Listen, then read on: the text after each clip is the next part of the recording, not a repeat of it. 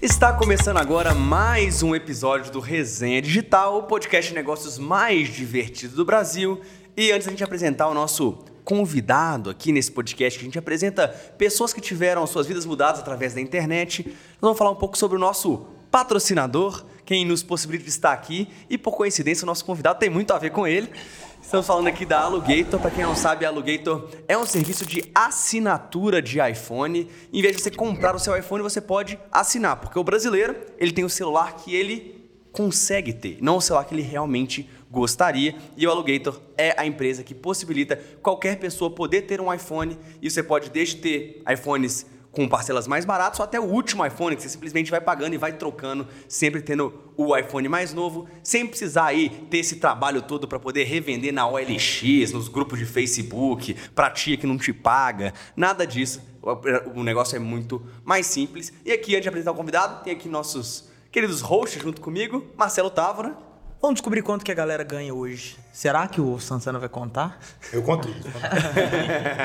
e o Thiago Dionísio. Estamos aqui para fazer uma resenha diferenciada com o nosso convidado, que é responsável técnico pelo fornecimento de aparelhos telefônicos de alta qualidade por preço acessível. Eu ia colocar esse título no meu LinkedIn, mas ficou longo demais para colocar pra isso. É o Pedro Santana. Estamos aqui com o Pedro Santana, CEO da Alugator, na sala de palmas.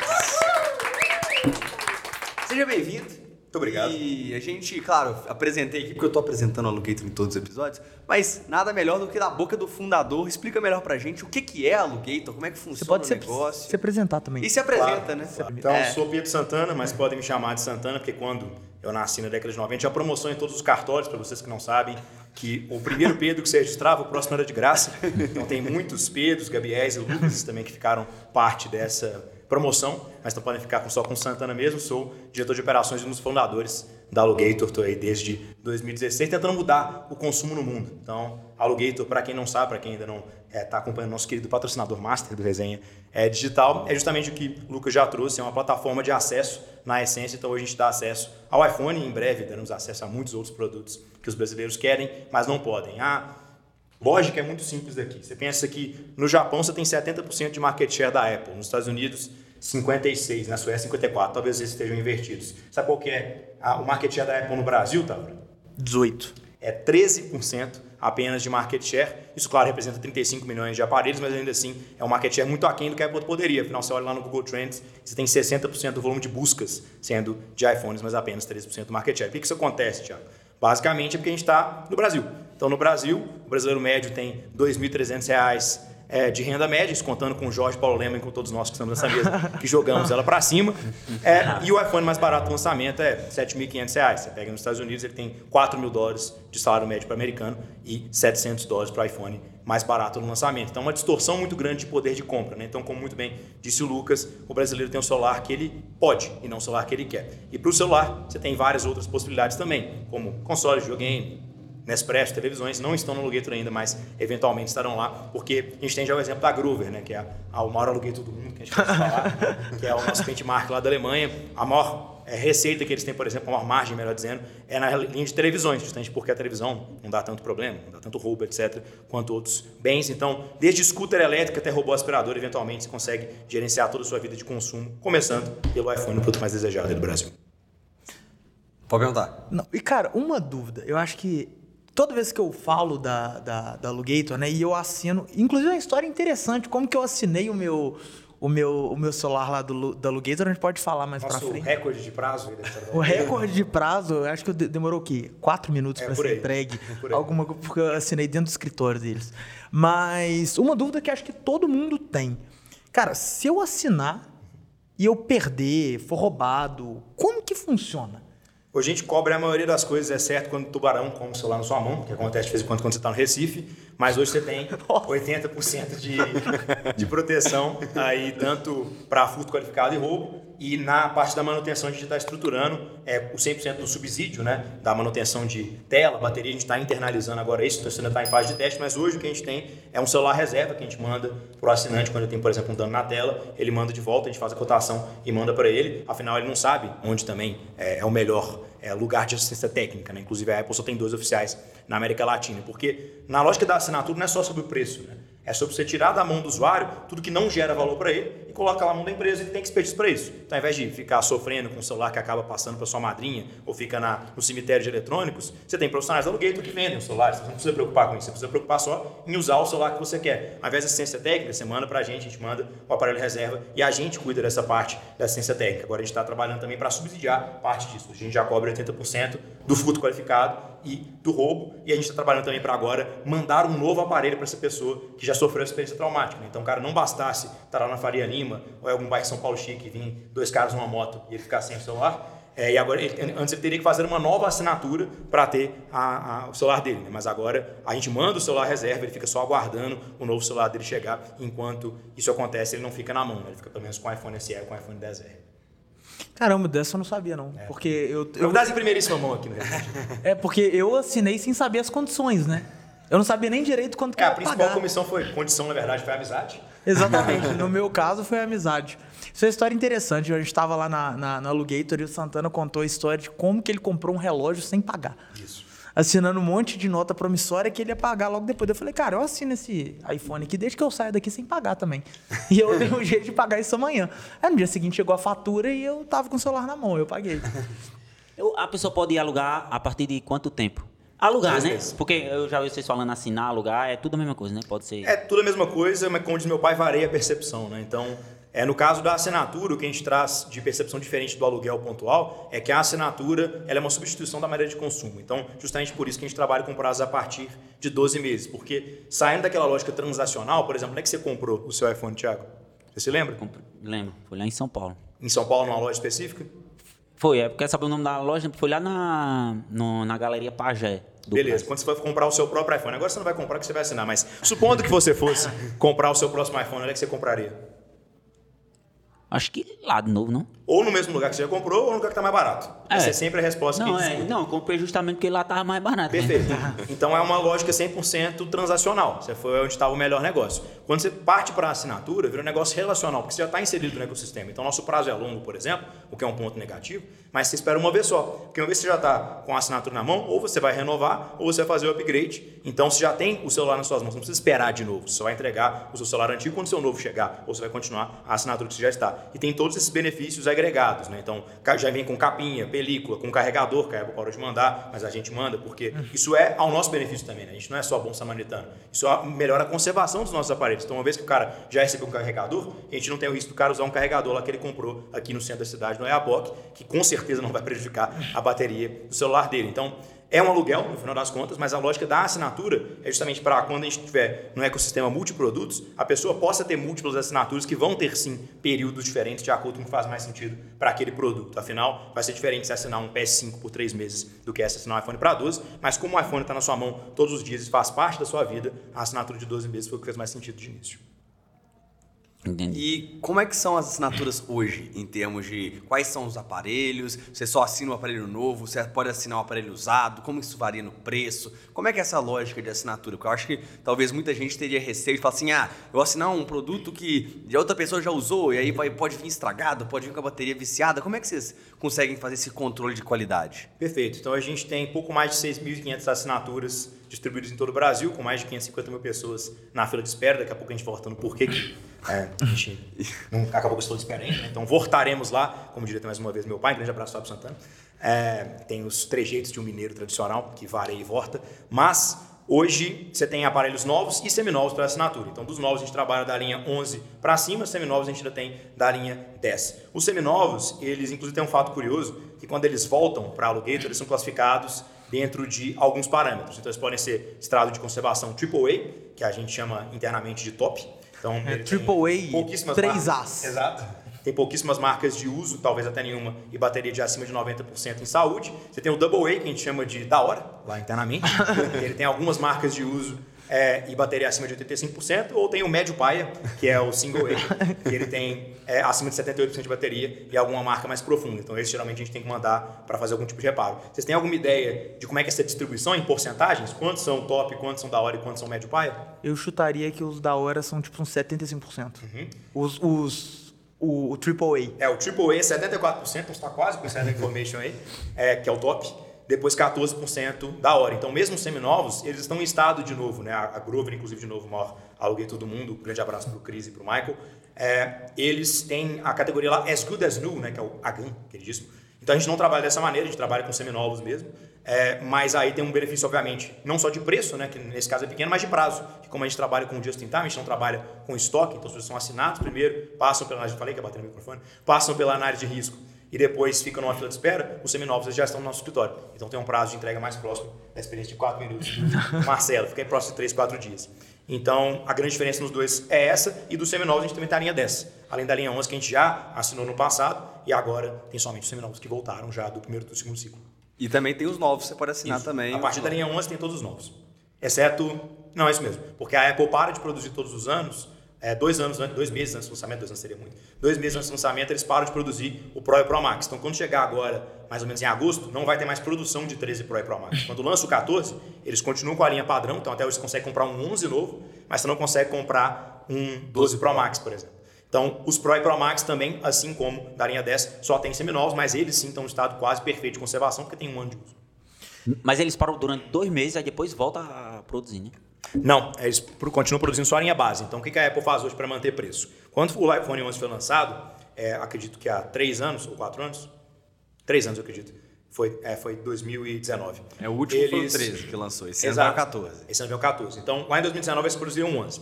Quando eles lançaram o 12, eles lançaram o 12 substituindo o 11. Então, foi uma categoria de preço acima. Então, o 11 continuou sendo 4 mil e poucos reais e o 12 foi 5.600. E quando lançou o 13, ele foi 7.500, continuou o 12 com 5.600 e o 11 com 4.500. Então, eles corrigem o preço no Brasil, assim, já que tem essa variação do dólar muito forte. Mas a Apple já trabalha com um dólar Brasil, que é quase 10 vezes o que eles trabalham lá nos Estados Unidos, 700 dólares, 7 mil e poucos reais.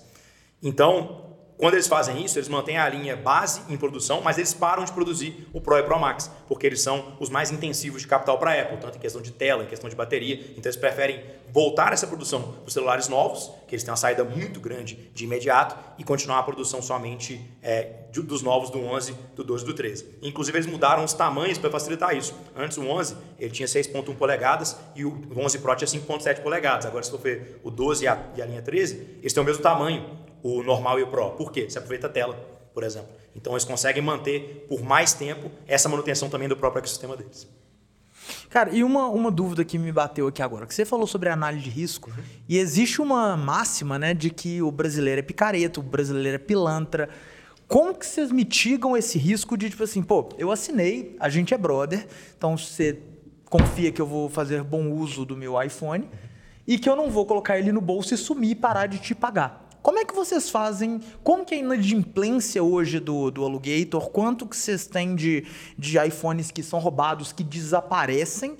E como é que vocês fazem para minimizar esse tipo de situação? Legal. A gente gosta de falar que o nosso diferencial ele é o acesso. Então, o brasileiro, assim como o Távora, em geral é brother também. O brasileiro ele não teve esse voto de confiança, então a gente está dando esse voto de confiança para o brasileiro. A gente está atacando justamente o risco que os outros players não quiseram ou não conseguiram. E como é que a gente faz isso? A gente não precifica crédito, a gente analisa risco. Minha lógica está muito mais próxima de um lançamento de foguete da NASA do que ela está de um crediário das Casas Bahia. Por quê? Não é porque eu vou jogar os iPhones para o espaço. Inclusive o Vitor Espanha, se ele estiver assistindo, que ele foi para o espaço, fica um abraço aí também.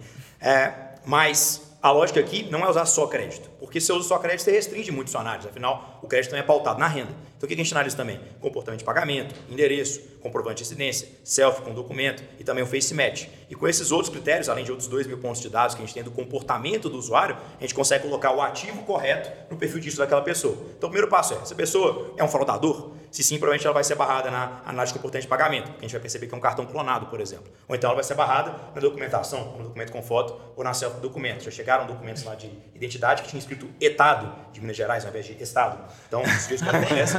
Mas essas análises são barradas de pronto. Mas, de qualquer forma, a gente já aprova quase 80% dos casos que chegam para a gente, porque o nosso processo não é saber se o Lucas pode assinar ou não. Provavelmente ele pode. Mas qual iPhone que eu consigo colocar que está compatível com o perfil de risco do Lucas? Então, por exemplo, se o Lucas manda para a gente uma CNH, a gente percebe que, usualmente, ele tem um padrão de risco menor, porque ele está pegando menos ônibus do que o brasileiro. Então, ele não está exposto a risco externo. Se a gente está analisando o endereço do Thiago, a gente está vendo lá, pô, quais são os tons terrosos do endereço terrado do, do Thiago? Qual é o índice de tons terrosos? O que é o índice de tons terrosos? Se for lá no Capão Redondo, em São Paulo, tem muito mais terra batida e tijolo do que tem na Faria Lima. Faria Lima tem de tons terrosos mais baixo, porque afinal você tem concreto, vidro e árvores.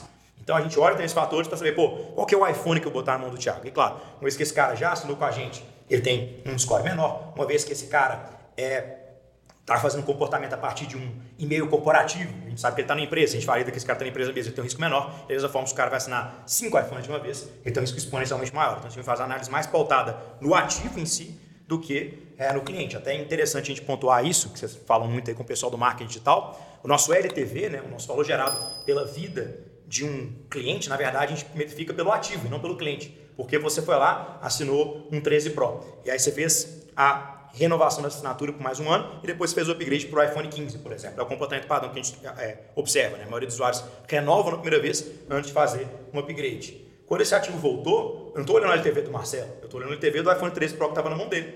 Então eu vou reassinar esse é, iPhone 13 Pro para Paulinha, por exemplo, esposa do Gilbert, ou vou assinar para o Thiago. Então, o meu ciclo do ativo que eu analiso, que é de 3 a 5 anos hoje. Então, consigo análise de risco justamente para explicar qual que é esse risco. Até porque se eu estou botando um ativo na sua mão que você pagou aí, por exemplo, 40, 45% do valor de varejo, eu estou te dando 55% de crédito. Mas eu não estou uhum. pautando isso, não estou precificando isso no seu iPhone. Porque, diferentemente do dinheiro que não tem base de precificação, o cara que pega um empréstimo hoje num banco que ele paga 4% ao mês, ele não tem base de comparação com esse valor do dinheiro. Do iPhone eu tenho. Não, peraí, o iPhone 13 Pro hoje ele está custando 9 mil reais, então você não vai pagar 7 mil na assinatura. Simplesmente não faz sentido. Então, a análise de risco permite que a gente tenha acesso como nosso grande diferencial. Para vocês terem ideia, a nossa renda média da nossa base ela é menor do que a nota de corte do iPhone para sempre, que é operado pelo Itaú. Olha que loucura. Então, a maioria dos nossos casos nem são analisados nos players de crédito, quanto mais aprovados. Caramba. E no geral, quanto que você tem de taxa de sumiço de iPhone? Perfeito. Dessa galera. Você falou que tem 6.500 iPhones na isso. rua, né? E se some, faz o que com isso, né? É, tipo, quanto, qual que é o percentual da galera que some com iPhone de fato e, e, como é que vocês lidam com essas situações? Perfeito. Então, hoje a gente tem 12% de aparelhos, 11, 12% de aparelhos que atrasam o pagamento. Seja na recorrência, pagando mês a mês, seja na hora de fazer a renovação, upgrade ou na devolução. Só que o nosso default, né, nossa perda efetiva é só de 2,27%. Então, como é que a nossa recuperação é tão boa? É porque se o usuário ele não nos devolve o produto, a gente não manda ele para o SPC, a gente manda ele para a cadeia. Porque é uma apropriação em débito, o produto é da Alugator. Então, se o cara não devolve, ele é, está incorrendo um crime. Então a gente consegue mandar a polícia na casa do cara para pegar o iPhone de volta. Por exemplo, a gente estava com um usuário. Porque ele não está comprando e devendo, ele está pegando emprestado uma coisa que é sua. Perfeitamente. Então, então é furto. É exatamente é apropriação indébita que se aproxima do crime de furto. Então o cara, esses dias, teve um usuário dois meses atrás que falou: Cara, tô em Londres, se vocês quiserem vir pegar, pode ficar à vontade. Aí os caras do escritório falaram, porra, cara, em Londres devia botar algum tipo de localização. Eu falei, galera, calma, vamos botar para o time de cobrança. Então a gente tem a cobrança interna e depois a gente tem a cobrança terceirizada que o escritório de advocacia faz para a gente. Aí um dos advogados lá do nosso escritório, ele falou, cara, será que a gente não tem algum acordo de cooperação com a polícia de Londres? Eu falei assim, pô, faço ideia. Olha aí. Os caras foram lá, bateram o telefone na Interpol, eles bateram o telefone na polícia de Londres, tinham um acordo de cooperação e eles executaram o mandato de busca e apreensão na casa do cara em Londres, em Kensington. Eles pegaram o iPhone de volta. Caramba, velho, eu queria ver a cara desse cara velho, na hora. Eu perguntei, não tinha filmagem da câmera? Do policial não é possível que não tinha isso. Mas Porra, se tivesse, não. E na boa, você tomar uma batida da polícia de Londres deve dar bem mais medo que da polícia do Brasil, viu? Até porque se é um cara que não devolve um iPhone, eu duvido que ele tá lá pois é. 100% tranquilo, né? É. Exato. Então a gente consegue manter esse default. Você não ligou pra esse cara, não? Não. Não liguei pra esse Porra, cara. eu ia ficar com muita vontade de ligar pra esse cara. Falar, mano, tá vendo? Você falou, você mandou cobrar. Mas eu não sei qual o telefone que ele atenderia, né? Porque ele não tá mais com o iPhone na mão. é verdade. Mas sentido. nesse caso, o nosso default é inclusive bem mais baixo que o da Grover. Né? O da Grover é por volta de 7% e o nosso tá 2,27%. Por quê? Porque a gente está acostumado com a realidade do Brasil, os alemães não estão. Né? Então a gente consegue aprovar mais e a gente consegue dirimir esses riscos porque a nossa regra de cobrança também é muito certinha. Né? Então a gente tem é, muito bem mapeado que a gente entra em contato com o usuário muito tempo antes para saber se ele quer renovar ou fazer o upgrade, geralmente três meses antes. A gente consegue separar bem o joio do trigo do usuário que é fit, o usuário que é não fit, o usuário que está mais colaborativo que está menos. A gente consegue dar parcelamentos muito flexíveis para o cara fazer a renovação. Então hoje o cara pode pagar é, com uma entrada e mais as parcelas. A gente pode falar que se você tem 900 reais de crédito disponíveis, seja seu, da sua agiota, da sua mãe, e 250 reais de limite no cartão, você consegue ter um iPhone 13 no Brasil. Então, muitos outros serviços não há, é só cartão e pronto. Ah, tem que ser cartão em nome próprio. Então, voltando à análise de risco, por exemplo. Antes era um fator agravante, ou seja, o cara tinha mais risco se ele fazia assinatura em nome de terceiros, no cartão de terceiro, e morava no endereço de terceiro. A gente percebeu uma distorção. E o cara que é universitário, que está usando o cartão da mãe e mora com os pais? Isso é mais risco ou é menos risco? Isso não indica que o cara tem uma família estruturada que está apoiando ele a ter o iPhone? Então esse comportamento a gente vai analisando ao longo do tempo e a máquina vai se retroalimentando. Então a análise de risco ao longo do tempo ela foi diminuindo o default. E a gente aumentando a aprovação. A gente começou aprovando em 70 e poucos por cento, hoje está em 80, e a gente começou com uma perda, um default de mais ou menos 4%, que hoje está em 2,27. Então essas duas coisas têm se retroalimentado. E claro, se começar um comportamento muito fora da curva, ah, abriram de novo aí todas as restrições, agora o pessoal voltou para a rua, carnaval, pautorano, etc. Começaram a surgir muito mais fundos qualificados, muito mais outros, a gente vai ah, também regulando a aprovação até achar um ponto ótimo novamente. Mas no momento é, tem bem mais brasileiro que é aprovado do que brasileiro que está de avacalhação. O escritório que Marcelo pegou em cinco minutos é em qual cidade e é válido ter franquias ou o envio já supre essa necessidade? Da... Legal, a gente tinha muita essa pergunta no início da franquia do Alu, mas hoje a operação de logística está em Brasília e a gente tem nosso escritório matriz aqui em Belo Horizonte. Então hoje o escritório de BH está só com seminovos, não está com os novos mais por conta de uma situação tributária. Né? Tributo no Brasil é um negócio maravilhoso, não sei se sabiam. Desde a Constituição de 88, já tem em média cinco normas tributárias todos os dias no Brasil. Sem empilhar isso dá 12 bíblias hoje. Então é super fácil pagar imposto no Brasil, mas devido a essas situações de CMS, foi mais vantajoso para a gente passar a nossa parte de logística lá para Brasília, então hoje está lá, e o escritório matriz está em Belo Horizonte mesmo. É, não faz muito sentido ter uma franquia, porque justamente os benefícios que a gente tem da centralização da operação, então assistência técnica, celular reserva, poder mandar com a nossa experiência, é muito mais fácil quando você tem a centralização também nas mãos de um único player. Então fez menos sentido para a franquia do que a gente tinha olhado no passado. E hoje vão do Brasil todo, vocês estão em todos os estados do Brasil. Inclusive Roraima, que foi a última fronteira. Chegou na última fronteira. Grande abraço para Roraima. Estamos lá em fevereiro de 2022. Estamos em um pouco mais de 5.500 municípios. A produção vai me corrigir se a informação estiver errada. Então estamos em pouco mais de 5.500 municípios. O pessoal dos dados da Alugator vai corrigir nos comentários se eu estiver enganado. Mas acredito que é isso mesmo. É, em todos os estados da federação, em vários países também. Né? Que a galera leva os celulares para lá. Tem gente que está na Austrália, África do Sul, Portugal, é, Malásia, esse de Londres não está mais, mas se uma pessoa quiser ficar em Londres, fique à vontade. E, vocês dão opção de compra? Por exemplo, tipo assim, ah, eu tô com esse iPhone, minha assinatura vence depois de um ano, né? A assinatura que eu fiz foi de um ano. Eu posso virar e falar, cara, eu quero comprar esse iPhone agora, quero ele para mim, porque eu vou viajar, não pretendo voltar para o Brasil, não consigo te devolver, e eu não quero a polícia de Dubai batendo na minha porta. É, Dubai o pessoal é bem mais estrito também do que o Brasil, de forma geral, até porque a gente persegue de Lamborghini, né? Então, é. é mais complexo. É, hoje a gente não dá mais a opção de compra facilitada dentro da assinatura, porque a gente se posicionou como não sendo compra facilitada mesmo, é uma mudança de comportamento. Então, vocês falam muito sobre marketing, é muito mais sobre o que você não é do que sobre o que você é às vezes. Né? Então, no caso, a gente não é uma operação de compra facilitada, mas a gente tem hoje a revenda dos seminovos que a gente para de assinar. Então, a gente consegue fazer, por exemplo, a revenda de vários aparelhos da linha 10, que a gente está estruturando para ser uma operação separada, para ser aquela lógica do local de seminovos, por exemplo. Né? Então, uhum. vai ter a loja do Alu lá é, separada para fazer a revenda desses ativos, quando a gente não revende para um parceiro direto, como uma troca-fone da vida, que também acontece de vez em quando. E, Santana, você falou que tem 6.500 celulares na rua, né? Isso. E você falou que tinha uma demanda, eu já sei a resposta, mas para a galera que não, não sabe, 6.500 celulares vezes, sei lá, um preço médio de 6 mil reais, a gente está falando aí de quase 40, mais de 40 milhões de reais. Você tinha 40 milhões de reais ali para fazer um Pix para a Apple e comprar esses iPhones todos? Ou como é que você levanta essa grana? É claro que não. não fui daqueles empreendedores que levantou 100 milhões de dólares no PowerPoint. Então não foi o meu caso, não foi o caso do CAD. É, a gente teve que comer muita terra até chegar nesse modelo. CAD então, é o então, sócio, é o CEO. Exato, nosso CEO, com Cadu Guerra. Nascido no dia mais doido do ano, que é o dia 2 de maio, é o 2 de maio. É, então, o que, a gente supriu essa necessidade de capital, né? Por que, que a gente, inclusive, funciona na operação do jeito que ela era o just in time? Então, a gente tem três pontas, né? Que é a assinatura, o crédito e o final de assinatura. Mas já foi bem diferente. Então, dando dois passos para trás para contar um pouco mais da nossa história, quando a gente surge lá em 2016, é, a gente surgiu muito naquela onda da economia circular, né? Então, a gente estava vendo a palestra da Rachel Botsman, que ela fala que você não precisa de uma furadeira, você precisa do furo na parede. Né? Então, é a ascensão do Uber, da Airbnb, etc e tal.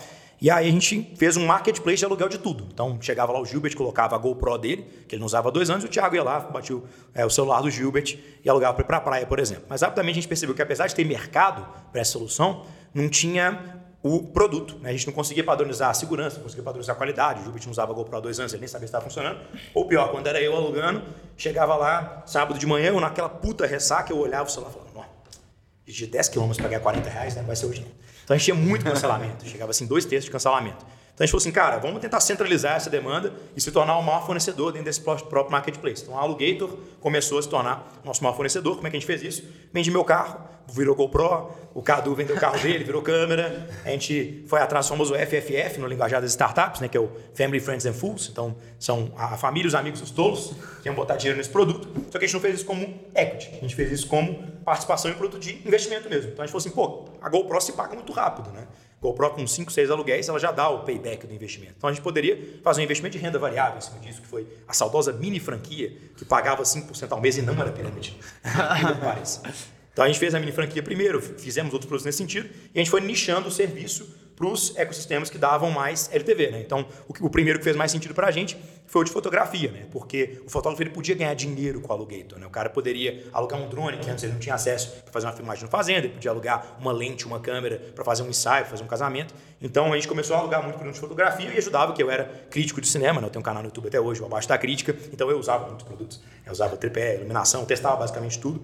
É, e aí, a gente entrou no, na lógica reversa. A gente tinha agora o produto, mas não tinha um mercado mais, porque a gente não estava mudando o consumo do mundo de fato, é, assinando e alugando para fotógrafos, 24 fotógrafos, 36 fotógrafos de Belo Horizonte, né? Não estava fazendo tanta diferença. Então a gente falou assim, cara, será que a gente não consegue fazer algo mais localiza, fazer uma assinatura mais longa para conseguir mandar para os lugares do Brasil? Porque afinal, se eu ia fazer um aluguel de 7 dias, não fazia sentido eu mandar para Roraima, né? Uhum. Só a logística ia inviabilizar. Mas se fosse um aluguel de 3, 6, 12 meses de uma câmera.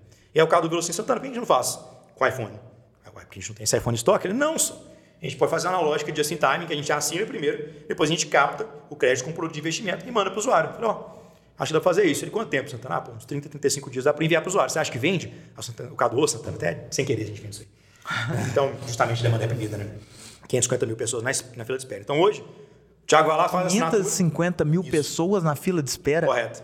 O Thiago vai lá, faz a Cacete. assinatura, pagando ou no plano anual ou na recorrência mensal envia os documentos, a gente faz a análise da sindicância, aprova ele e ele entra numa fila de espera. Então ele entra ali para 10, 20, 30, 40 iPhones que a gente compra de uma vez e a gente fez a roupagem disso com um produto de investimento, que é um investimento que parece um fundo imobiliário, que é o Alugator Invest. Então hoje... É um FII também, né? Fundo é... de investimento em iPhones. Né? Exatamente. Né? É um fundo de investimento em iPhones, porque a lógica é muito similar. Né? Ao invés de comprar cinco salas comerciais em um shopping em São Paulo e o investidor ganhar os dividendos dessa operação, ele ganha o dividendo da locação do iPhone. Né? Então a gente tem uma margem muito boa, maior do que a da Localiza, inclusive, porque a gente não fica dependendo da revenda para fechar o ciclo, a gente faz isso com a própria assinatura. Então a gente consegue dar uma rentabilidade de até 20, 21% ao ano em um produto de renda fixa que é, é, é lastreado por um ativo físico, né? que é o uhum. próprio iPhone, e que é regulamentado pelo Bacen. Então a gente consegue ter um produto de investimento que é muito atrativo, que fomenta justamente essa inovação. Então a gente gosta de falar que a gente dá 20, 21% ao ano e essa nem é a melhor parte. Né? A melhor parte é você conseguir botar o iPhone na mão de uma pessoa que antes não tinha o menor acesso. É sensacional. E, então, quer dizer, se eu, se eu decidir investir hoje, né? Aí eu coloco lá o meu capital. Então, daqui a um ano eu consigo tirar o, os 20% do que eu investi hoje. Hoje o nosso prazo mínimo é de 36 meses, tem até um contrato que é de 18 mais 18, porque é o que encaixa com a nossa operação. Né? Então, como eu disse, o meu ciclo médio do ativo é de 3 anos. Então, se eu fosse colocar uma, um título de um ano, eu daria um título no meu próprio pé e não conseguiria dirigir, uhum. dividir a margem com o investidor, porque eu nem teria margem. Né? Nesse caso, se o cara me desse um bullet de 5 milhões em um ano, Mas ele aí... podia me pagar que eu não conseguiria aceitar, porque eu não revendo os salários no primeiro Mas ano. aí eu receberia os 20 de cada ano, então, né? Isso. Dos 3 anos, então. Hoje é uma, um recebimento de juros mensais. Né? Então, hoje tem dois produtos, né? Tem um de 48 meses, que a gente até fez um lançamento recentemente, né? Pessoa que entende bastante lançamento, é que ele tinha o acúmulo no primeiro ano, então a carência de 12 meses, e depois 36 parcelas em juros mensais, com recebimento é, do acumulado no primeiro ano no final. Então, ficava basicamente assim: você botava 50 mil reais, ele acumulava para 60 no primeiro ano, e a parcela mensal começava a partir de 60 e não de 50. E o imposto de renda já incidia na tabela regressiva melhor, né? Porque ele começa em depois 22 de mas depois de um ano já está em 17, depois ele fica para 15. Então tinha um benefício tributário muito forte, de forma que no final das contas o investidor recebia 77,65% de rentabilidade líquida em quatro anos. E a gente tem dois produtos de entrada, né? que são um produto de 18 meses renovável com mais 18, que ele paga 20% ao ano, 21% ao ano, na verdade, em juros mensais, agora que atualizou a Selic, que chegou no topo, a gente imagina, teve essa atualização para 21%. Então, ele recebe a parcela mensal do investimento. E esse valor que você investiu todo no final, esse é o investimento de 20 a 50 mil reais. E a partir de 60 mil reais, a gente tem um pós-fixado para os investidores também que acreditam que não chegou no topo coisa nenhuma, que a Selic vai para 17, 18, não, perfeito. Então, tem um pós-fixado para você que rende CDI mais 10 ao longo de 36 meses. Então, a gente hoje tem esses três produtos. O de 18 mais 18, que é de 20 a 50 mil reais com rentabilidade de 21% ao ano. Tem esse CDI mais 10 pós-fixado, de 36 meses, e tem esse, que é o melhor dos dois mundos. Né? Tem um pedaço de juros compostos, depois os juros simples até o final do contrato, gera uma rentabilidade líquida aí de quase 80% em 4 anos.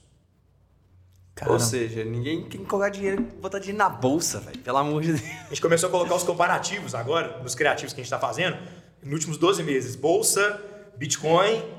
É, isso é, que eu ia falar. Você CDI e Aluguetor Invest. Tá maravilhoso. O investidor fica assim, peraí, isso é verdade? Eu assim, mano, eu abro meu trade map se você quiser ver aqui. Ver o tanto que isso é verdade. Não, e tipo, se tiver alguma amiga assim, não, eu vou botar nisso, não, vou comprar uns NFT aqui, ou uns Bitcoin. É, Neymar teve essa ideia, ele foi de 6 milhões e meio para 800 mil, né? É como ser um bilionário né, no Brasil. Como é que um bilionário no Brasil fica milionário? Ele investe em NFT e cai 80%. Mas isso daí é o do criativo que eu fiz para a cópia que eu fiz criativo para Sofia, o que tá dando, o que gerando mais clique com o CPC mais baixo é esse. Olha, quem investiu 10 mil reais em Magazine Luiza no fundo da Covid, puf, tomou essa paulada. Quem investiu em Itaú no fundo da Covid, puf, você teve 15% de rentabilidade em dois anos. É, no caso dela, para vender tesouro direto. É, pois é, mas tipo, até quem investiu no fundo, uhum. naquele, na, naquela semana de três circuit breaker, você pegar hoje a comparação no, no caso dela é. com o tesouro, que é bem menor do que o do que o aluguel investe, mas isso é, justamente é um a comparação reversa que você deveria fazer com o Bitcoin. Né? Que eu, por exemplo, eu sou entusiasta de cripto, apesar de estar batendo em NFT aqui, o que muda é o lastro. Né? No caso, o lastro de, de, cripto é em cima da própria tecnologia, em cima do blockchain. Então, obviamente, a variação vai ter muito mais volatilidade de acordo com o multimercado. Do aluguel não é na nossa operação. Então, gente, na verdade, a gente divide a nossa margem com o investidor. Nesse ciclo de quatro anos, pensando em que minha margem líquida, contando com o custo de capital do investidor, varia entre 30% e 50%, o que eu estou fazendo é dando dois anos para o investidor, pegando dois anos para mim. Então o cara não pode fazer dois anos dando para o Bitcoin, vai dar para quem isso? É, então o lastro é a própria tecnologia, então tem que estar muito mais sujeito a esse tipo de variação. Ia até te perguntar, porque muita gente deve achar que é pirâmide. Quando você fala, pô, é 21% aonde? Você fala, mano, isso é pirâmide. Uhum. Isso aí com certeza é golpe, esses caras não vão me pagar. Como é que, é, como é que se torna possível, de forma simples, para o leigo, essa conta fechar? Como é que você mostra para o cara que não é pirâmide? Maravilha. Tem a conta de padaria, inclusive, se a edição quiser me ajudar aqui para não ter que usar meu caderno, eu sou o homem do caderninho, tem aqui milhares de anotações. Inclusive, eu estou com uma pesquisa aqui recente que me, que me, deu uma animação muito grande, que os investidores qualificados no Brasil, é, eles têm 74% deles estão alocados em poupança e 87% CDB, mas só 1% se considera perfil conservador. Então eu vou escolher assumir que isso aqui é uma reserva de oportunidade. Eles estão vendo essa oportunidade só agora. Então, se você é o investidor qualificado, converse comigo. Mas, como é que isso é possível? Eu compro o iPhone com um desconto porque eu compro ele no atacado. Então, vamos supor um iPhone 13, que ele está custando hoje mais ou menos 6 mil, 5.500, dependendo do lugar que você compra no varejo, foi lançado a 7 mil. Então, eu compro ele a menos de 5 mil, 4.500. Então, vamos colocar em valores redondos porque eu não formei exatas. Um produto que custa 10 mil reais no mercado, eu estou comprando ele por 8 mais ou menos, 8.500 dependendo da linha. Eu tenho muito mais concentração de desconto na linha Pro e Pro Max do que eu tenho na linha original, até porque a linha Pro Max para de ser produzida, então tem é, movimentações mais agressivas para se desfazer da ponta do estoque. Mas vamos colocar aqui meu desconto médio entre 15% e 20%, então 8 mil reais. Na primeira assinatura, eu peguei mais ou menos 55% do que eu paguei. Então aqui, mais ou menos 4.400 da assinatura do produto de 10 mil, o que seria mais ou menos 45%, como eu disse, do valor de varejo do equipamento para o investidor. Isso já incluindo aí capim película, já incluindo aí carregador, celular reserva, etc. Então, ganhei 4.500 no primeiro ano. Isso no pagamento, obviamente, no plano à vista. Se for no plano com a recorrência, fica um pouco mais caro, porque como eu estou prestando também um serviço de crédito para o usuário, né? eu estou fazendo ele, chegou o iPhone na mão dele uma parcela de 300, 250 reais, então, obviamente, eu estou me expondo a mais risco.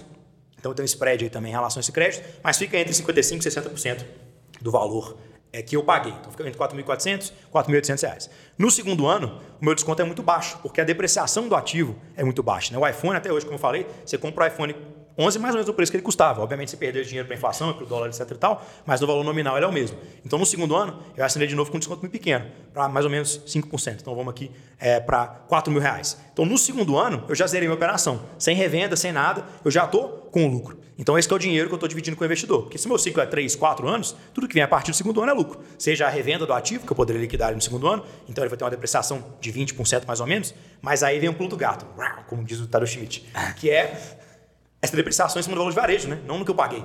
Então ele foi de 10 para 8, que olha só, eu tinha pagado 8. Então eu não perdi nada de depreciação nos dois primeiros anos. Mas nos três primeiros anos, como meu desconto é baixo, então eu ganhei mais 3.600 reais. Então aqui eu, eu já tá, já estou com a conta em quase 12 mil reais. Quando eu revendo esse aparelho por 7 mil, ainda perdi muito pouco de depreciação e o ciclo fica muito lucrativo. Então minha, minha margem de contribuição hoje varia de 30% a 50%, dependendo é, do período, da assinatura, dependendo do modelo de pagamento, mas assim que conta fecha. No segundo ano já está basicamente zerado e a partir daí é só lucro. E aí você pega parte desse lucro e dá para o investidor, por isso que essa conta fica tão alta. Perfeito. O lucro é alto e se como você precisa de dinheiro, você quer dar uma oportunidade maior para o cara entrar. Ela tem uma dor de crescimento gigante, né? Então, ah, Santana, por que você não pega dinheiro em banco? Eu pego dinheiro em banco, pego dinheiro no Bradesco, pego dinheiro no Santander, pego dinheiro no Inter, pego dinheiro no Sofismo. Inclusive, se algum outro banco quiser me esse dinheiro, eu pego seu dinheiro também. É, a gente conversa sempre com fundos, a gente está com alguns também na mesa para analisar de FDIC, de é, nota comercial, de debênture, vários mecanismos financeiros, mas a demanda é tão grande, a demanda reprimida é tão expressiva Shark Tank também era massa, viu? o Shark Tank a gente chegou a entrar na, na fase final deles há três anos, mas a gente acabou não sendo selecionado e depois a gente achou que não fazia sentido porque eu não ia colocar dinheiro de equity em produto. Né? Então, se fosse o Shark Tank de dívida, se vocês quiserem trabalhar com dívida no Shark Tank, me convidem também, por favor, que eu vou conversar com eles com todo. É porque ele ia prazer. tomar uma fatia pra ele, né? Exato. Porque no caso aqui, pô, você pensa, 550 mil pessoas na fila de espera. Isso aí dá 3,5, 4 bilhões de reais para atender todo mundo. Então, mesmo já tendo captado 56 milhões, eu estou fazendo cosquinha ainda. Né? É assim, é, poeira em alto mar, como diria aquele título de filme famoso, né? que é da mesma saga do Meu Tia Filho Único e As Tranças do Careca. Mas uma, uma outra dúvida. É, aí, olhando do lado do, do investidor. Você falou que você tem ali 2,27 de default, né? Da galera que não paga, de perdeu e, e se ferrou. Vocês- o, o investidor ele entra nesse risco de default também? Ou o alugator assume todo esse risco, esse default, e o investidor recebe o contratado? Legal, né? Esse risco é da Alugator. Inclusive, é muito legal falar isso de riscos. E sempre nos lançamentos, o vídeo que eu faço, que é mais longo, é falando sobre os riscos. Eu sempre começo falando assim, galera, se tem algum investidor, se tem algum produto, se tem qualquer pessoa que está tentando te vender um investimento sem risco, não compre. Que aí sim é pirâmide, aí sim é golpe. Todo investimento tem riscos, né? Inclusive o que a gente paga para o investidor é um prêmio de risco. Ele está correndo um risco. Qual é o risco que ele corre, né? Então, numa operação de aluguel tradicional, você tem um risco iminente que é a vacância, que é ficar com o produto parado. Então, você está lá, deu Covid, a localista está com uma caralhada de carros, inclusive não sei se eu posso falar palavrão, já falei. Pode, já falou. É, edição aí me ajuda Eu falo um bocado. É. Parados, que eles não conseguem rentabilizar. Então, são ativos que estão parados, que estão gerando receita. Troca fone tem esse mesmo problema, né? Tem as linhas mais antigas de celulares que eles não conseguem vender. Então, esse é estoque morto. Vacância. Aluguel não tem isso, por causa do nosso modelo de negócio, porque a gente assina primeiro e capta o dinheiro depois. Outro risco é justamente de default, o risco de sinistro. Então, esse risco o alugator é, corre. Como é nosso maior diferencial competitivo a acessibilidade, a gente consegue fazer isso pelo nosso motor de análise de risco. Então, esse é o nosso, nosso grande diferencial de tecnologia e de processo. Então, a gente assume esse risco. Nada mais justo. Então, a gente coloca 7% do nosso faturamento em uma provisão de risco. Então, a gente não tem seguradora, a gente faz essa provisão de risco. A gente pega lá 7% de tudo que entra, coloca em outro caixa, justamente para cobrir eventual furto qualificado, roubo, assim que a gente consegue co- cobrir aqueles 80% que a gente dá para o usuário. E aí o risco que o investidor cobre, corre, na verdade, é o nosso risco de pagador. É o risco da aluguetor com o pagador. Então é um empréstimo para o aluguetor que você está fazendo. E aí a gente tem não só as garantias que a gente trabalha, mas nosso histórico. né? A gente está aí há é, quase sete anos operando, captamos 56 milhões de reais, já pagamos 15 milhões de reais para os nossos investidores. A gente nunca teve nenhum atraso em sequer nenhuma parcela. Então, nunca para banco, nunca para investidores de plataformas peer-to-peer. Dos mais de 5 mil investidores que a gente tem na nossa carteira hoje, nenhum jamais recebeu sequer atrasado, quanto mais falar em default desse investimento. E como é que isso é, aconteceria? Né? Como é que a gente cobriria esse eventual default caso a gente começasse a atrasar? Aí você tem três garantias. Né? Você tem o aval dos sócios, o aval da empresa, então a minha coleção de relógios está no meio se acontecer alguma coisa, infelizmente. É, e também a garantia dos próprios iPhones. Né? Então, para tickets mais altos, a gente trabalha inclusive com a alienação fiduciária dos próprios iPhones, que se der tudo errado, o investidor tem o valor residual do ativo e deprecia muito pouco. Né? Então, você tem, inclusive, a gente coloca isso em números. No nosso último lançamento que a gente fez, que era um lote de é, 2,6 milhões ou de 3 milhões, acho que 3 milhões de reais, que são 500 iPhones, a gente tinha uma garantia total de pouco mais de 208 vezes o FGC, porque a garantia era o desconto que a gente tem dos iPhones, né? então o valor adicional que a gente tem sobre o que o investidor pagou. Então, por exemplo, se o investidor investiu 100 mil reais e ele conseguisse comprar no varejo, sei lá, 15 iPhones, a gente comprou 19, então ele está com 4 iPhones a mais, a gente, digamos assim.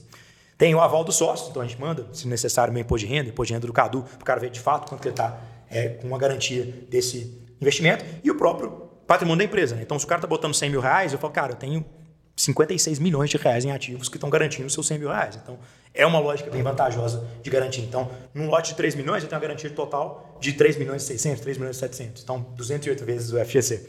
E sem a limitação de um banco por CPF, etc. Então, esse risco é o que o investidor está correndo. É o da aluguel com o pagador e a gente dirime ele com as garantias e com a própria lógica da operação em si, né? Porque a minha lógica é muito mais próxima de gestão de carteira, né? Realmente próxima de um fundo imobiliário. Porque é quase aquela lógica de FDIC, né? Se eu tenho eventualmente um default, o que, que eu faço? Eu pego a minha provisão de risco, eu compro um novo celular e substituo o contrato. Então, para o investidor, não faz diferença nenhuma. Cara, faz sentido. E por que hoje as pessoas, você acha que elas têm um pouco de medo de investir? Porque, querendo ou não, o modelo, o jeito que você explicou aqui pra gente, o modelo é redondo. Tudo funciona, a conta fecha, então era pra estar chovendo dinheiro. Mas a gente sabe que é a maior dificuldade, senão o aluguel estaria com 500 mil iPhones na rua e não com 6.500. Perfeito, perfeito. Então, tem algumas travas regulatórias, obviamente, se a gente pudesse colocar o Alu Invest no aplicativo do banco, imagino que seria bem mais rápido para captar, mas, é, em geral, é, é sobre confiança, né? Tudo é sobre confiança. Então, querendo ou não, pô, a Alugator existe há quase sete anos. Pô, Casa Bahia existe o quê? Há 100? Por aí. Então, tem essa lógica do brasileiro ainda, está muito atrelado à lógica, pô, eu não acredito tanto no modelo de assinatura, porque eu sou o cara do sonho da casa própria. E fora que então, tem uma barreira tem cultural. outras empresas estão no, no intervalo das novelas da Globo, né? Perfeito. Então E- você tem o, um pouco mais da, da- do reconhecimento de marca. Perfeito. Isso ajuda pra caramba também. E o que pega muito hoje é muito de mercado. Né? Tava muito mais fácil captar quando a Selic estava 4% e o mercado estava bombando do que está agora. Mas óbvio, agora a gente tem muito mais estrutura e a gente tem um modelo muito mais redondo, então a gente continua crescendo. Só que talvez mais devagar do que a gente poderia. Então como é que a gente pode estar crescendo 10 vezes mais rápido? Às vezes, sei lá, fazer o Lugueto Invest em Portugal, fazer o Lugueto Invest em Massachusetts, porque lá os caras estão acostumados de prêmio de risco de 3% ao ano, 4%. Quando eu apresento 14% pro cara, que vai ter minha taxa para trazer o dinheiro para cá, o cara fica maravilhado. né? Então, partindo do precipício, como diz o Iago, meu head Dev, que é o mesmo esforço eu captar um milhão de dinheiros aqui ou na Suíça, eu prefiro franco suíço que eu prefiro real, né?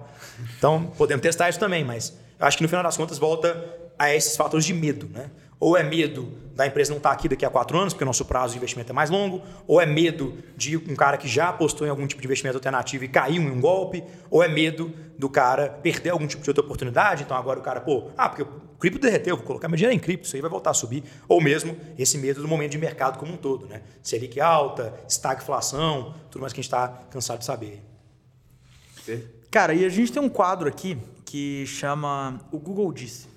Beleza? Que a gente digitou Alugator no Google. Aluguetor é confiável? Sim, confiável. Não, a, a- a gente digita Alugator no Google e tem ali os complementos, né? E Legal. alguns deles que apareceram, é, tipo, obviamente, Alugator iPhone, mas teve o Alugator PS5. Legal. Que história que é essa de PS5? Isso é verdade, de fato? Vocês estão pensando... Você você falou no início do episódio, né? Que já estão pensando em outros, outros modelos. Já tá no roadmap... Legal. Então, o nosso roadmap, inclusive, está bem estruturado hoje em três passos. Tem o iPhone para todos, que é o passo que a gente está agora. Tem o, o portfólio multiprodutos e ecossistema, que é o segundo passo. E o terceiro passo é mudar o consumo no mundo. Então, o que que é o iPhone para todos? né? Se a Amazon chegou no IPO sendo a maior livraria do mundo, a Alugueto poderia chegar no IPO sendo a maior assinante, assinadora, né? Como é que seria isso aí? Uma locadora? Tudo bem, vamos de locadora. Locadora de iPhones do mundo. Porque você pensa, pô, hoje eu tenho 6.500 iPhones na rua. Se eu tivesse 650 mil, que ainda assim é menos de 2% do market share da própria Apple, que já é 3% de market share do Brasil, então deu uma dilmada aqui, mas acho que deu para entender. é uma fração muito pequena dos iPhones que já são da Apple, especialmente considerando que metade desses iPhones são do 7 para trás. O iPhone 7 foi o seminovo mais vendido no Brasil no passado, no iPhone de 2015. Então a galera tá olhando o Alugator, é o cara que tá hoje com o iPhone 6 ou iPhone 7, ou o famoso Moto Foda-se, ou um Android equivalente. Ele está comparando é com comprar um iPhone 8 seminovo, quando ele descobre que ele pode assinar um 11 novo. Então, se a gente puder atingir essa fatia, essa massa crítica, e chegar em 650 mil iPhones, já está falando de quase 2 bilhões de reais em ARR. Então, eu posso pegar até Nasdaq se bobear nisso aí. Então, iPhone para todos é sobre construir o melhor serviço possível de assinatura de iPhone para depois expandir isso para outros produtos. Então, o segundo passo do roadmap são outros produtos. Né? Então, multiprodutos e ecossistema. Então, quais produtos? O PS5 é um óbvio, porque ele tem a mesma distorção que o iPhone tem. Ele tem fãs, assim como a Apple tem lá, a Sony tem fãs é, com muito afinco, né? Do que não tem poder de compra.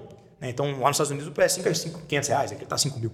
Então, é, é muito óbvio que a gente já testou em pequeno volume, então talvez por isso que esteja aí no Google, para pessoas da nossa base, que a gente deve testar, se tudo der certo ainda no Q3, para mais pessoas da nossa base, assinatura de PS5. Dúvida, se vocês têm esse gargalo de captação de grana pro iPhone, vocês têm essa demanda reprimida, como é que vocês como é que vocês imaginam balancear isso entre iPhone e PS5? Porque eu imagino que vocês vão cair no mesmo problema, né? Com certeza. Então, é, é uma das estratégias que a gente tem para começar a fazer compras em maior volume com o nosso próprio caixa. A gente tem uma geração de caixa muito grande, né? Muito engraçado o Alugator, quando vai um investidor que tem um perfil mais financeiro, porque ele vê a nossa DRE, aí ele infarta, depois que a gente faz lá, coloca Clear, clear. Aí Faz quando, duas pontas o desfibrilador apenas. faz o trabalho dele, volta, a gente mostra a DFC e fala assim, ah, não, tudo bem, entendi. Então, por que que acontece isso? Né? Por que, que a gente tem uma máquina é, de DFC, né, de gerar caixa, e a gente tem um resultado negativo? Porque a gente escala muito rápido. Né? Então, em 2020 eu captei 7 milhões de reais. Em 2021 eu captei 30. Então, quando eu estou pagando esses 7 milhões de reais, meu passivo já está muito mais alto. E a geração do meu ciclo é longa. Então, eu vou demorando para que isso vire resultado positivo. Eu só vou ter um resultado positivo expressivo quando eu parar de crescer anos. ou quando tiver investimento grande em equity, que entra de uma vez, muito dinheiro no caixa. Mas no caixa, eu gero muito recebível e eu rodo os meus recebíveis. Né? Eu pego o dinheiro do Alugator Invest só para comprar iPhone. Ele não vai para pagar dev e verba de tráfego. Ele vai para pagar iPhone. Essas outras questões a gente faz com o nosso próprio faturamento. Então, uma das coisas que a gente quer fazer com o faturamento, também para melhorar nosso resultado, é comprar mais produtos. E o PS5 pode ser uma ótima, porque o PS5, diferentemente do iPhone, tem um ciclo de de depreciação diferente. Porque a depreciação dele só acontece quando lança um novo console, que é de 7 em 7 anos. Então, muito provavelmente, eu nunca vou precisar vender nenhum PS5. Eu vou assinar ele. E provavelmente, como o Thiago adiantou, Questão de furto também, né? exato. É, tem muito menos furto, É tem muito menos problema. anda- ninguém anda É. com Pega PS5 em na rua, na mochila, né? Você não, Muito bem você não vai o pra micareta com PS5, Exato. né? Tipo, Faz muito mais sentido eu assinar o PS5 por três meses do que o iPhone. Então, pô, se eu consigo assinar o PS5 por três meses, quatro vezes no ano, eu provavelmente tenho um yield, ou seja, um valor que eu recebo do PS5 em frente ao valor que eu pago, maior do que o do iPhone. Então, pode ser uma alternativa também para a gente já trabalhar no nosso resultado enquanto a gente continua trabalhando na escala de forma contra- Você concatenada. tem alguma prioridade, tipo, para Marcelão, né? Ele tá curioso para ver ou até ter o iPhone 14. Ele tem uma prioridade porque ele já é assinante do que novos assinantes, né? Sim, sim, a gente já trabalha nessa lógica de lançamento sempre com quem é assinante. O Marcelo tem prioridade dupla porque ele é nosso brother. É, então, Panelinha. é Coxado. sempre bom, sempre bom. Sempre bom. É, eu afinal, vou pô, leiloar isso daqui, né? Eu tenho que leiloar isso daqui. você tem que leiloar o antigo, não primeiro? Você conseguiu leiloar o antigo? O antigo eu leiloei. Mas você vai leiloar a assinatura? Eu- Não, eu tenho que leiloar esse daqui. Aí nós temos que ver como é que nós Tudo vamos bem, fazer tudo isso bem, a gente vai- vai É só pra fazer um explicando que eu tenho um esquema de. aqui. Eu tenho um esquema de leilão de iPhone, a galera que me segue no Instagram sabe disso. Que eu leiloo o meu iPhone, e aí quem compra meu iPhone ganha um monte de bônus, tipo um dia inteiro comigo, de mentoria, e uma cacetada de outras coisas. Então eu sempre consigo arrecadar uma boa grana nesse, nesse leilão do iPhone. Eu não tava querendo abrir mão. A gente vai estruturar esse leilão patrocinado pela Alugueto, né? Faz um patrocínio, ganha o 14. É justo, é, mas a ideia é justamente essa: é trocar o, o, o 14 a assinatura do, do 14 em publi. Você passa, Mas eu até tenho no meu caderninho, você que eu anoto passar um dia com o Marcelo, você vai se arrepender desse investimento. A galera gosta, a galera que passa o dia com o Marcelo gosta um bocado. Ele paga, Nossa. ele paga as coisas, paga o almoço, paga o... É uma Pago. puta oportunidade. Quando é que você vai ter? Cara, a primeira vez eu vendi o. Foi 13,800? Foi, foi 13 ou 13,800? Eu não lembro. Foi alguma coisa assim. E a segunda vez eu vendi por 23 e alguma coisa. 23 mil. O cara passou um dia uns 3 mil reais no iPhone dele. velho. É, Usar não foi no iPhone. né? É. iPhone, foi na Não, com ele. tanto o cara falou: ah, se você quiser doar esse iPhone, quiser ficar com ele, foda-se Você doar esse iPhone pra mim, Marcelo. Caramba, que ideia. Tu deixa eu fazer com... Eu te dou royalties dessa. Claro, pode. Não, mas essa ideia. Faz Essa... você, fa- você faz um, inclusive, e fala assim, ó, agora eu tô assinando da Alugator, eu tenho que vender esse meu. É, e vou fazer um leilão aqui. Pronto. E nós vamos gravar Aí você, junto aí você vai passar um dia com o Marcelo. Ué, se você me der aí 50% do que você faturar, eu topo demais. Aí. Aí tá o canto. Tá saindo negócio no Resenha Digital. É, não, eu animo demais, sim. Se Tava meio a chegando- meio, ou você faz a publi, eu entrego, pra mim tá tranquilo. Ah, você já vai ter um patrocinador master nesse leilão aí também, ué. E, ainda já tem o patrocinador Master, que aí, Aí. nós dois Tá- levamos tá- o iPhone tá 14. dando É negócio. massa, viu, Marcelo? É, mas isso aí eu, eu não, eu não- Aí dando os devidos créditos do leilão, essa ideia não é minha, né? É, eu vi a Eu primeira vi- vez o JP do Hotmart. A primeira vez que eu vi isso foi o JP da Hotmart leiloando uma caneta. Só que é óbvio que o passe do JP da Hotmart é um pouco algumas caro. centenas de milhares de vezes mais caro que o meu. Então a galera pagou, acho que foi 38 mil por uma hora. É. Mas eu falo, por exemplo, aqui, que eu anoto tudo, E foi uma caneta e não um iPhone, né? Isso é o detalhe. playbook de servicificação que a gente está construindo. Então, pô, ciclo de uso eu tenho que ver qual é o ciclo de uso do produto, qual é a exposição de risco do produto, que você falou que o PS5 vai ser bem menos furtado, qual que é o ciclo de vida do ativo, que eu falei que o PS5 deprecia menos, qual que é a modelagem de funding que eu preciso, tá? Você vai comprar com caixa, você vai fazer um FDIC só para isso, você tem que ter a cobrança aje- azeitada, os serviços agregados, comunicação. Então, pô, vai ser diferente assinar um PS5 do que é um iPhone. Então, a gente tem que ver o que, que o usuário quer, que, que é bom para a gente o que é bom para o investidor. Essa rodinha gera uma flywheel bacana. E faz mais sentido masterizar a assinatura de um produto do que ficar saindo inventando moda, Perfeito. abrindo um tanto de, de loop aí. Ah, não né? falei a última ponta do roadmap, até esqueci que tava entrando nessa tangente aí que tava boa. Mas aí a última é mudando o consumo do mundo, que é a frase de efeito, que mudar o consumo do mundo não é entregar um iPhone mais barato em Nova York, é entregar o iPhone que o cara nunca teve em Nova Delhi. Então, mudar o consumo do mundo não é ir para Estados Unidos, Suíça, Suécia, é ir para África do Sul, Índia, México, Argentina, Bolívia. É a galera que não tem acesso ao iPhone e gostaria. É o próprio brasileiro, né? Exato. Você falou tem 13% e eu tenho absoluta certeza que não é só o tanto 13% de de espaço que tem, daqui a, não custa nada ter um milhão de iPhones da Lugator, não. Não. No- só temos só no Brasil. E o negócio do, do 13% é que tem 65% de volume de busca no Google Trends, 60, 65. Então você pode juntar Xiaomi e Samsung, multiplicar por dois, que não chega no volume de busca da Apple, e a Samsung tem 41% de market share. Então, algo de errado não está certo. né? E até segue aí o, o, Google disse, porque tem até uma pergunta sobre Samsung. É justamente, que é tipo alugator Samsung. Gente já alugou Samsung no passado. E por que, que vocês não alugam mais? Por que, qual que é. Por que iPhone e não os top Samsung, por exemplo? São os concorrentes ali diretos. Cara, tem um estudo que uma vez foi feito nos Estados Unidos que ele explica muito isso. Quando você está. Eles botaram vários fãs de celular num. é, não era. Como é que chama? Na tomografia. Né? Na verdade, num CAT scan. Enfim, eles estavam vendo o cérebro do pessoal enquanto eles viam alguma coisa. Aí eles mostravam para os fãs de Apple o celular da Apple. Aí ativava os mecanismos do cérebro que eram em relação a afeto, memórias boas, etc e tal. E aí Samsung era indiferente. O Samsung não ativava nada de positivo quando eles mostraram. Agora, quando mostrava o Apple, você surgia ódio, incômodo, etc. Então você tem muito mais fortemente um sentimento do fã de Android que odeia a Apple do que o fã de Android que ama Abraão, o um Android. abraço pra você. Grande Então, abraço tem a galera que ama Android? Lógico que tem. Mas essa galera não vai ser a massa crítica que está sem a possibilidade de ter um Android. Já é muito mais acessível Até ter um porque Android. ele pode ter um Motorola que Exato. também é Android, né? Vai ter, obviamente, mudança de... Não, pode ser o Xiaomi. Pô, o Xiaomi, o- os telefones da Xiaomi, da Vivo, da Huawei, são telefones muito bons. E seguindo, seguindo essa lógica, uma dúvida honesta, não, não acha que nos faria mais sentido ir pro, ou para outros produtos da própria Apple? Porque, pô, o cara tem um iPhone, aí talvez ele queira ter um AirPod Pro, um Apple Watch, um Mac.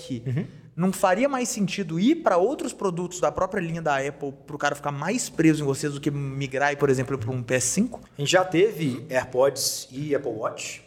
Cadeia de fornecimento era muito pior porque o nosso volume era baixo. Então a gente vai voltar quando o nosso volume ficar maior, basicamente, porque a gente consegue integrar no mesmo forecast, né, na mesma previsão de compras, esses outros produtos têm prazo mais longo de entrega.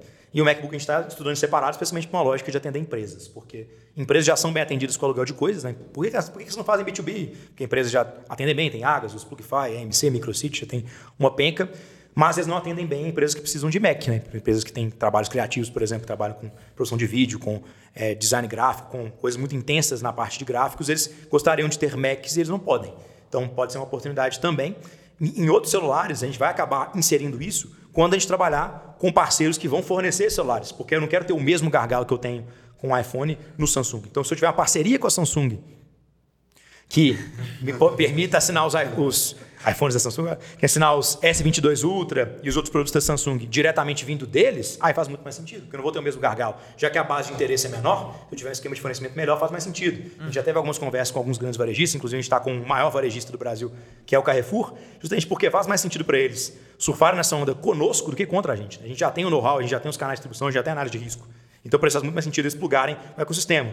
Então, pô, eu posso ter par- parceria com o varejista e também com o produtor. Quem disse que não faz sentido voltar com a Nokia no Brasil através da Logator? Se os celulares forem deles, se tiver mercado, faz todo sentido.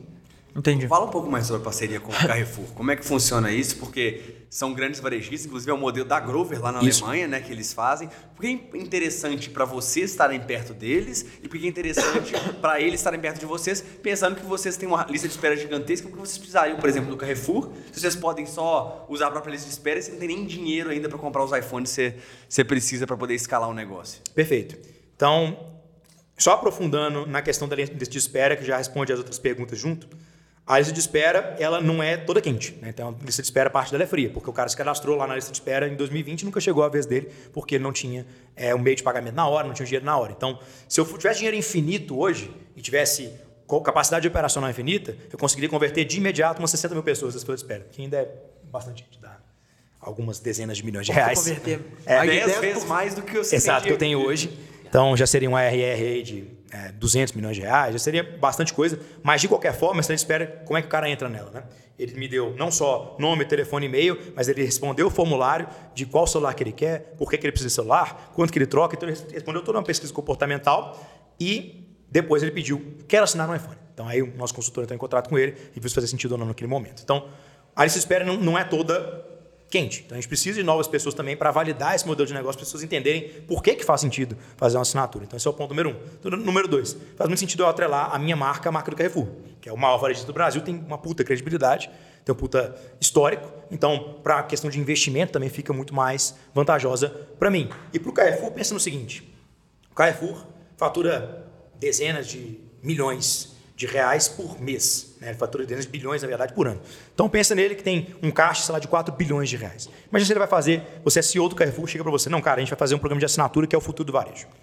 Aí fala, tá, e quanto que eu preciso investir? Não, você vai investir primeiro 3 bilhões de reais para comprar 400 mil iPhones. Você está me falando Além que eu tenho do... que zerar meu caixa, é isso? Exato. Vou zerar seu caixa e aí você vai estruturar essa operação, vai comprar 400 mil iPhones, vai voltar a tecnologia, fazer análise de risco. Suponhamos que ele faça a melhor análise de risco já feita na história, tenha 0% de default, ele tenha 100% de adimplência, tudo maravilhoso. Ele ganhou 3, 4% de faturamento no ano. Então, as grandes possibilidades que as grandes empresas estão buscando, elas são muito maiores do que as grandes possibilidades para aluguel. Então, para mim, buscar 10 mil, 20 mil, 30 mil novos iPhones faz muito sentido, porque eu estou multiplicando meu faturamento em várias vezes. Agora, para o acionista do Carrefour, o retorno incremental de 4, 5% de receita. Pra você arriscar 100% do caixa. Não faz sentido. Faz sentido. Se o cara nunca fez análise disso, quem disse que não vai ser 50% que ele vai ter de aprovação ao invés de 80%? Quem disse que não vai ser 8% de default, que ainda seria um número ótimo, e não 2%? Então é melhor esse cara fazer uma parceria com o Alugator e eu conseguir rentabilizar um produto que hoje ele não consegue, e ele tem uma comissão que já é maior que a margem dele, ou ele vai fazer um greenfield do nada, né? fazer do zero. Por isso que o maior varejista do Brasil está conosco.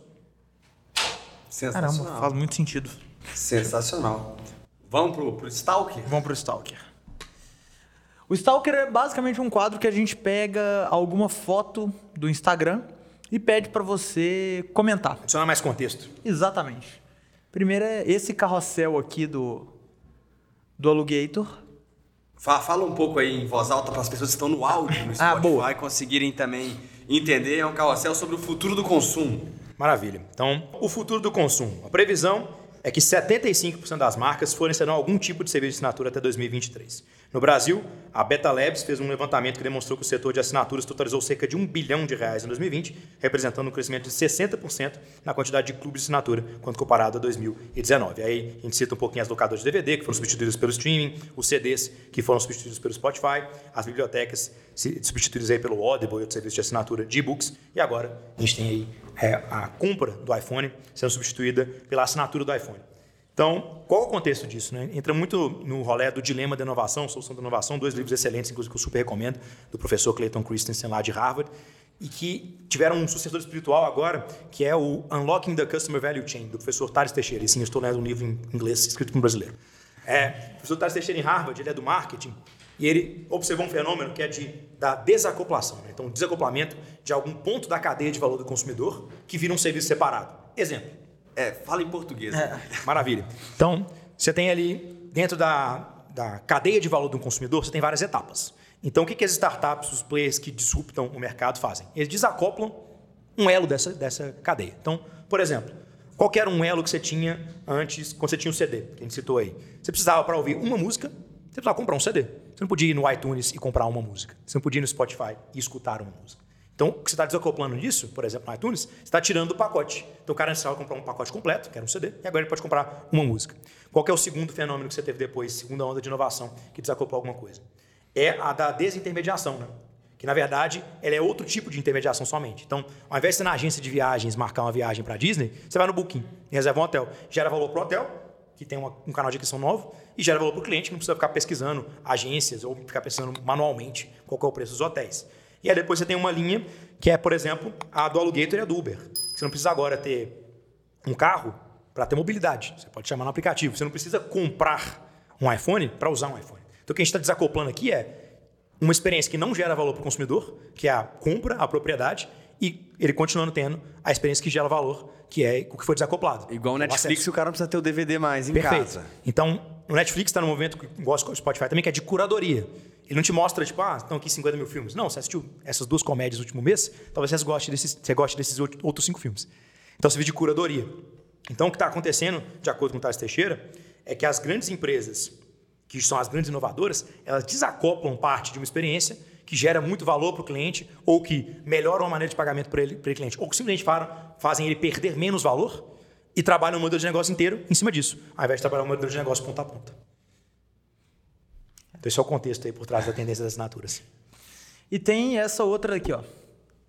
Alugator. Alucases em todas as cores.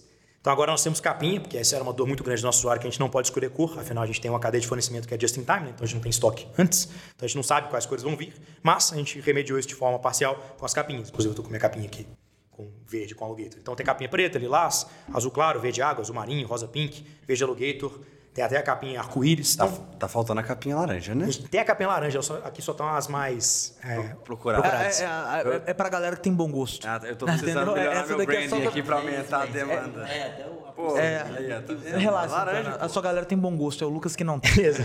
Eu vou não vou falar exato, porque a gente está conversando com parceiros laranjas aí também pelo Brasil, então é, melhor não. Mas eu gosto da cor laranja, inclusive é a cor favorita da minha mãe, além do, do Lucas de hoje, que é uma das pessoas favoritas. Tá do vendo? Santana, então tem um laranja aí. Mas hoje a gente consegue mandar para o usuário a capinha que ele é, achar que faz mais sentido para o produto dele, já que ele não pode cons- escolher a cor, que ele pelo menos escolha o que ele vai usar, né? Porque a enorme maioria das pessoas usa com capinha em película, a gente já manda com isso, né? É, então, a gente dá hoje a opção do usuário escolher a capinha que ele bem desejar. E por último, talvez tem, seja a pergunta, né, o ponto mais questionado, mais esperado, que é o comparativo financeiro. O grande comparativo. O grande comparativo financeiro entre a compra e a assinatura. Então eu já até citei isso um pouco, né? Aqui falando que o iPhone 11 128, você compra ele novo em 2019 era 5.299 reais, assinatura do Lugator 2.119, isso sem contar com o desconto que tem no Pix no boleto que é de 8%. É, iPhone 12 8.499, assinatura 3.399, iPhone 13 7.599 e no iPhone 13 no Alugator 3.089. Então nós falamos aqui de preços de lançamento desses aparelhos, obviamente eles flutuam ao longo do tempo, tem promoção que o cara paga no boleto, etc e tal, mas em média o valor da assinatura fica de 40% a 45% do valor do aparelho e algumas distorções eles são maiores. Por exemplo, como a Apple para de produzir a linha Pro e Pro Max dois meses antes, quando lança o novo, eles disparam de preço. Porque não tem mais eles no mercado, oferta e demanda. Então você vê lá que o 12 Pro, que está hoje, sei lá, 7 mil reais, 8 mil reais, vai para 12. E aí fica ainda mais é favorável essa proporção da Alugator. Mas para todos os efeitos é isso, fica mais ou menos entre 40% e 45% do valor de varejo a assinatura no pagamento anual, sem contar o desconto do Pix. E aqueles outros benefícios que você falou, de seguro, de. capinha, película, carregador, celular reserva, a proteção contra furto e roubo. E a gente vai agregando outras coisas. né? No PS5 eu imagino que a gente vai agregar outros benefícios que não temos no iPhone. Por exemplo, a gente estava fazendo Assinatura uma da loja... Play Store. Exato. E é uma lógica que a gente até viu na Netflix lá atrás, né? Que a Netflix, quando começou como assinatura de DVDs, eles mandavam DVDs pelo correio. O Thiago lá tinha uma lista de próximos filmes que ele estava interessado. Quando ele devolvia o Duro de Matar 2, que ele assistiu- por oito vezes, eles mandavam o próximo da lista, que era o Fogo contra Fogo, do Michael Mann, excelente filme, que chegava lá pro Thiago. Claro, a Netflix começou na década de 90, né? então por isso que eu tô falando de filmes da década de 90, obviamente. E aí a gente pensou fazer, pô, será que não vai fazer uma coisa parecida com o PS5? Então o Lucas jogou o God of War dele, o próximo na lista era Uncharted, ele me devolveu o God of War, eu mandei o Uncharted para ele. Então podem ter vários outros benefícios a depender de qual é o produto que foi assinado. Sensacional. Sensacional. E aí nós temos um quadro, que inclusive tem um nome muito legal, que chama Momento Eu Alugator, gosto muito desse momento.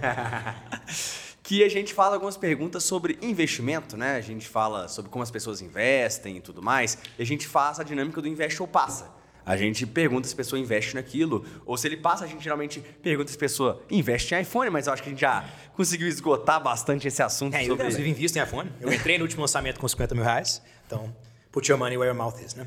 Exatamente. Então, assim, Entrou da sua pessoa física, né? Seu- Você tá falando de Santana, pessoa física, não aluguei Você pessoa coloca o jurídica. seu dinheiro na sua- no seu próprio negócio porque você acredita realmente que o negócio é muito bom. Perfeito. E é bom mesmo. E eu, Essa também tenho, é massa. eu também tenho dinheiro lá, dá uma mesadinha, é massa.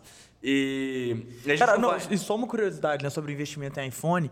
Eu acho que não teve nenhum influencer, produtor de conteúdo que a gente fez um podcast até hoje. Já foram. Quantos que nós já entrevistamos? Mais de 30. Eu acho que não tinha nenhum que não usasse iPhone. É, a otimização é muito forte, né? É, não tinha nenhum que não usasse A iPhone. própria Juliette, né? Ela faz propaganda no, no- da Samsung, mas ela usa o iPhone, né? Mas, Você dá um problema. Isso já, já, já deu, né? Algumas críticas que ela tava numa live, ela abaixa o iPhone. Abaixa o iPhone. Depois o, depois o Caio, o episódio podcast do YouTube, ele não sabe por quê. Manda tirar. Corta essa, eu já vou emendar então. Sem cortar a monetização ainda. É, ainda corta. Corta aí. Mas investe ou passa. Investe ou passa. E aí eu vou trazer não só o Alugator, mas o Pedro Santana, pessoa física também. Porque eu sei que você gosta de várias coisas, né? Então, primeira coisa é relógios. Eu não invisto em relógios, mas eu coleciono relógios. Se eu fosse investir em relógio, seria mais próximo do que eu teria de um investimento. Inclusive, a gente pode olhar aqui o retorno dele Na certeza vivo, deve estar uns 3, 3x. na Crono 24. Deve estar uns, uns 3x, não tá? Então, esse relógio ele teria me dado um retorno no momento de 114% em relação ao valor que eu paguei, porque esse relógio foi uma colaboração que a Omega fez com a Swatch. A Swatch é a dona da Omega, né? o grupo Swatch é dono da Omega, da Tissot, da Longines, Blancpain, várias outras marcas. E eles fizeram uma colaboração com o design desse relógio, que é o design do Moonwatch, né? o relógio que foi para a Lua, o Speedmaster, que é um dos relógios mais famosos da Omega, se não o mais famoso, né? foi aprovado pela NASA em 1965, foi lá para o espaço e para a Lua em 1969. E eles fizeram eles em 11 cores, remetendo aí ao sistema solar como um todo. Né? Então aqui, essa é a versão de Marte. Então aqui eles até colocam o adesivo de Marte no fundo da capinha de bateria da Swatch aqui, ó. vocês podem Ah, que massa. que é, esse aqui é o Mission to Mars.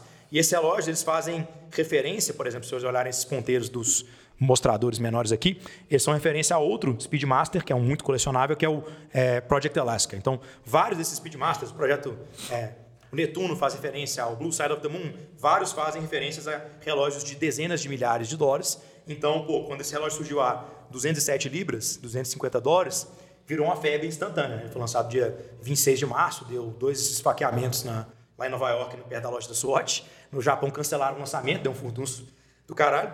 E aí, Rolou esfaqueamento esfaqueamento lá em Nova York. E inicialmente você podia comprar dois por CPF, eles reduziram isso depois para um por CPF. E aí foi uma verdadeira febre. Isso já tem alguns meses Foi que 26 de teve. março. é, tem alguns meses já que teve esse lançamento e continua sendo quase impossível. Eu e o você Marcelo, comprar a gente tentou comprar. A gente estava em Portugal e na Espanha, nós fomos em Portugal e na Espanha nós não achamos. E eu tava, na, eu tava na, na esperança que a gente ia na loja da sorte. Não, vou comprar um pra mim e um pro Santana. É, a gente ia comprar, Doce porque você ia casar, né? Ter seu casamento, a gente ia comprar um pra sido um você. excelente presente. Eu, eu tenho certeza que você ia. eu- E aí você ganhou uma tábua de alguma Você não quer coisa. alugar, não? Ele não, Pedro. Então, assinatura de relógio eu não estou fazendo ainda, mas a gente pode conversar sobre preço sem problema nenhum. Afinal, tem alguns relógios diferentes. Mas esse aqui é, seria o que teria me dado maior retorno, mas relógios hoje eu só coleciono, não invisto neles, não. Boa. O próximo é em relação a filmes da Marvel. Você é um cara crítico de cinema. Sou. Você é um cara. E geralmente, crítico de cinema é uma pessoa chata, né? Assim, O cara eu sou fe- chato, mas são coisas específicas. O cara fala, não, mas a fotografia desse filme aqui, nossa, esse, essa esse roteiro tem um furo no roteiro.